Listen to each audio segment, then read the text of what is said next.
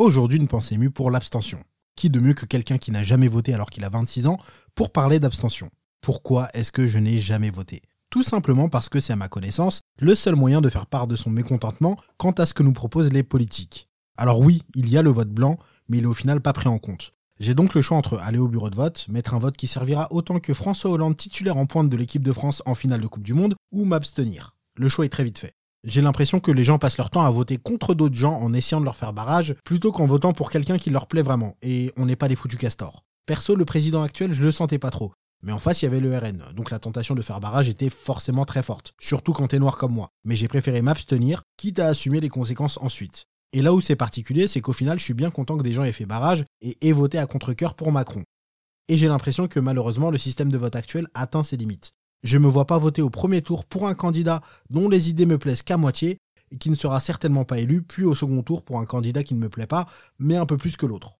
Et il y a plusieurs variables qui expliquent l'abstention, mais trois sont très importantes.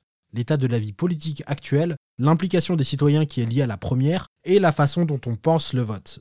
Ce qui est étrange, c'est qu'on appuie bien sur les deux premières, alors que c'est les deux variables sur lesquelles on n'a presque aucune emprise on peut pas décider en un claquement de doigts de changer la vie politique actuelle, qui se résume à quelques tweets et petites phrases par-ci par-là, ou la confiance des électeurs vis-à-vis des politiques. Par contre, on peut changer la façon de voter. On décide aujourd'hui les conditions pour être candidat au présidentiel, par exemple, la manière dont on vote, etc.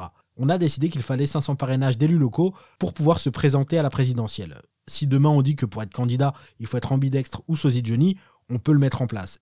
Et ce serait très marrant d'avoir que des sosies de Johnny comme candidat à la présidentielle on s'embêterait plus avec les votes le dimanche, on fait un petit concours des meilleurs Johnny et des SMS surtaxés façon Star Academy pour décider de qui on élit et hop, on a un nouveau président qui ressemble plus ou moins à Johnny et un trou de la sécu bouché grâce à des SMS surtaxés.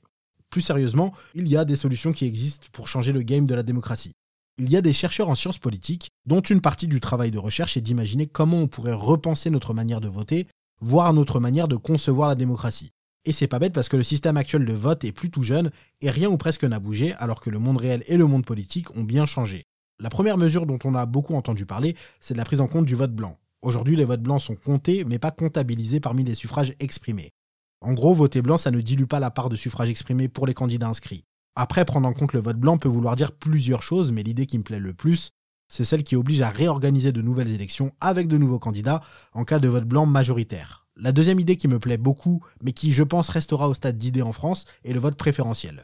Plutôt que de mettre un seul bulletin dans l'urne, on peut donner une préférence entre plusieurs candidats. Tu peux mettre celui ou celle pour qui t'aurais voté en 1, un autre candidat qui te plaît un peu moins en 2, et ainsi de suite selon les modalités. Et il y a plusieurs façons de dépouiller un vote plurinominal. Celle qui attire le plus mon attention est celle où on donne des points selon le classement sur un bulletin de vote. Le premier a 5 points, le second 4, etc on ne vote pas pour eux parce qu'on se dit que ce serait un vote inutile vu que la personne ne serait jamais élue. Mais avec cette méthode, cette personne serait mise en numéro 2 ou 3 par certains électeurs qui se disent que d'autres les mettraient peut-être en 2 ou 3 aussi. Encore mieux, on les mettrait peut-être encore plus en numéro 1 en se disant que ce ne sera pas un vote perdu entre guillemets, puisqu'on peut mettre en 2 ou en 3 des gens qui ont des chances d'être élus, mais qui nous plaisent moins. Enfin bon, il y a plein d'autres façons de voter, Internet regorge d'idées de chercheurs ou autres citoyens qui ont plein d'idées intéressantes à donner. Je ne sais pas si les choses changeront positivement à ce niveau-là, mais ça m'arrangerait, j'aimerais bien voter une fois dans ma vie. Merci d'avoir écouté cette pensée émue. Vous pouvez suivre les dernières sorties de ce podcast et des autres podcasts Beau Parleurs, les divers contenus sur les thématiques engagées qu'on traite et plein d'autres belles choses sur notre Instagram. C'est Beau Parleur tout attaché au pluriel. À très vite.